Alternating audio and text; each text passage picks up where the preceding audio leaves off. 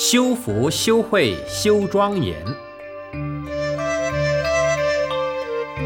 美国这个地方有很多游乐地区，里面所养的动物，如金鱼、鲨鱼、海豚、海豹、海狗、企鹅等，都加以严格的训练，会做各种精彩的节目表演。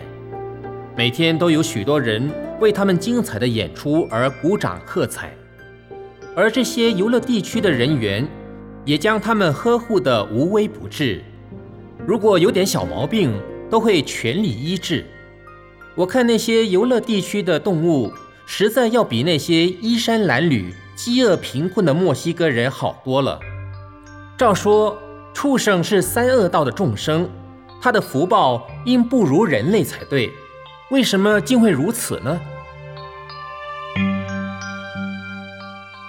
从前在佛陀时代，佛陀有一位已证得解脱阿罗汉果位的弟子，每一次托钵均不得稻粮，但他也不生苦恼，拖着空钵回僧团打坐。同修道友见他形容枯槁。都会分点稻粮给他食用。当时，该国的国王养有一匹大象，经常随同国王出征，为国家立下许多功劳，因此深得国王的宠爱。有一次，国王又打胜仗回来，在街上举行凯旋游行，这只大象全身披挂璎珞、珠宝。随众游行，神采飞扬，出尽风头，占尽光彩。恰逢罗汉比丘拖着空钵到此，有人感觉这实在是一个强烈的对比，便去请求佛陀开示其宿世因缘。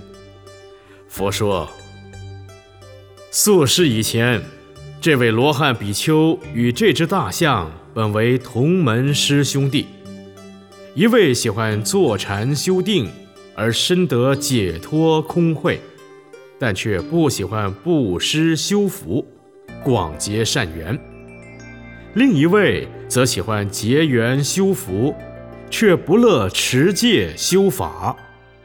经历多事，乃至于今，那位勤修戒定慧的比丘。虽已证得解脱的阿罗汉果，但因没有福缘，故常空钵而回。另一位广种福田的比丘，因没有修慧，虽享尽恩宠与富贵，却堕在畜生道中，而愚痴迷昧。当佛陀说完这段因缘后，再以寄语来警众。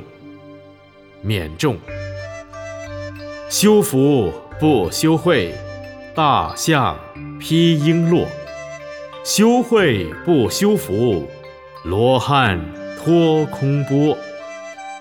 人成佛教的实行者，要修福、修慧、修庄严，不可有所偏执。